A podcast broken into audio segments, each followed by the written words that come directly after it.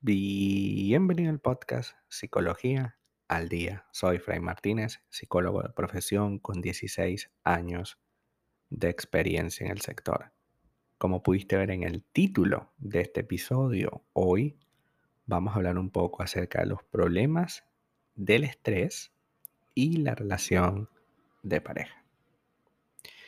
Sin duda que el estrés es una de las cosas que más está ocurriendo hoy en día Incluso si lo analizamos de un punto de vista sociológico, el estrés es el fenómeno por esencia de eh, toxicidad en cualquier relación últimamente en este siglo, ¿no?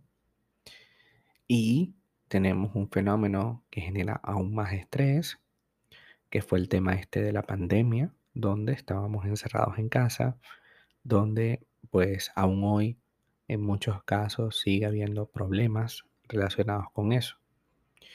Sin olvidar, pues bueno, todas las demás noticias extrañas que hemos tenido desde hace un buen rato para acá. Lo cierto del caso es que el estrés, en cualquiera de sus manifestaciones o por cualquiera de sus causas, puede generar muchísimo conflicto en la relación. Y hoy vamos a analizar cuáles pueden ser esos conflictos y por qué se dan. El primero de ellos, y uno de los principales, es la incomprensión. Eh, la persona puede llegar a sentir que su pareja no le comprende o que no es consciente de que tiene un malestar grave por el que está atravesando a diario. Al mismo tiempo, la exposición prolongada a esa tensión emocional eh, puede provocar que esa persona pague el malestar con su pareja. Es decir, sea menos tolerante, menos paciente con las cosas que su pareja pueda hacer. Y llegado un punto, va a ser difícil poder construir una relación a su lado, puesto que aparte de que está estresada o estresado todo el tiempo, también aparte de eso, tiene el grandísimo problema de que me ataca, y, siempre como que paga las cosas conmigo. Y evidentemente eso complica toda la situación y complica toda la relación. Otro aspecto, por supuesto, es la discusión habitual. La exposición a este nivel de estrés elevado puede generar la aparición de irritabilidad.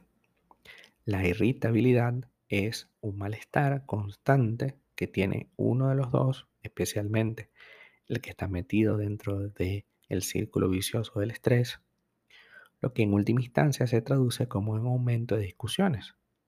Las discusiones en la pareja suelen ser normales y cotidianas, pero en este, en este momento cada discusión representa una especie de batalla en la que siempre salimos perdiendo. No es una discusión para tomar una decisión, sino una discusión para volcar un veneno que esa persona tiene dentro de sí. Por supuesto, eso hace que la cosa se nos complique a diario y nos sentimos completamente desfavorecidos e incómodos. También pasa que otro fenómeno, y es que se produce una situación eh, de culpa, ¿no?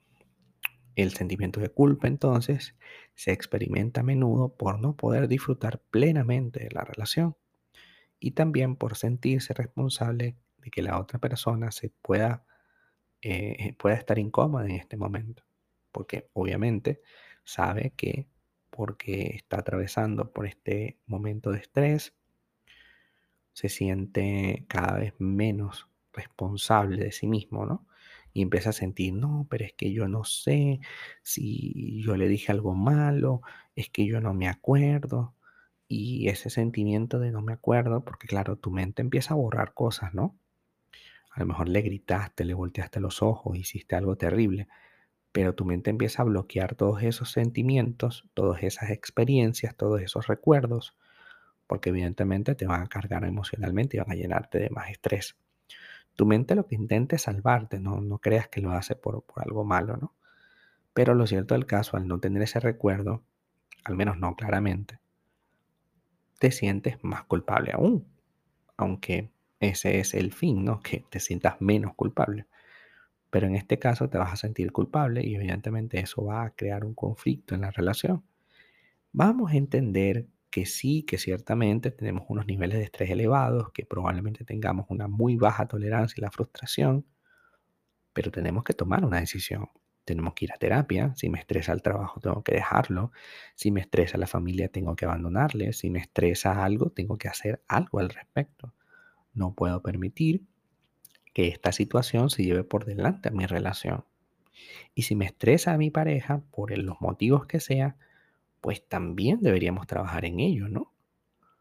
También deberíamos ver hasta qué punto es posible salir de esta relación eh, tóxica que tengamos o, o con estos problemas que tu pareja tenga y tomar una decisión seria al respecto. No puede ser que simplemente nos quedemos estáticos esperando que la cosa pase por sí sola. Por supuesto, al tener estrés, vas a dedicar menos tiempo a tu relación porque vas a tratar de evitar eh, que algo te distraiga para poderte concentrar en lo que te genere estrés. Sin embargo, eso que te distrae, que llamas distracción, que es la relación, es muy importante para tu estabilidad emocional. Pero lamentablemente no lo ves así mientras estás dentro del nivel de estrés elevado. Entonces dediquemos más tiempo porque también pasa que ya entonces no disfrutamos de la sexualidad, ya también empezamos a tener problemas con los familiares, ya no es solo mi pareja, porque estamos en un nivel de carga emocional tan alto que entonces no podemos disfrutar de absolutamente ningún escenario. Entendamos que el estrés es un mecanismo para tomar alguna decisión. Es decir, tú sientes estrés para que, porque tu cuerpo te avisa, hey, esto me molesta, ¿qué vamos a hacer con esto? Si tú no haces nada, o si te, o si te lo piensas demasiado, lo único que vas a hacer es generar más estrés. Tú tienes que tomar una decisión. Si no lo haces, va a ser muy difícil que salgas de ahí. Hasta acá nuestro episodio del día de hoy. Muchísimas gracias por quedarte aquí hasta el final. Si deseas saber más sobre mi contenido, www.fraymartinez.com. Para consultas online, www.fraymartinez.com. Y también sígueme en mi Instagram, arroba fraymartinez20. Muchísimas gracias y hasta el próximo episodio.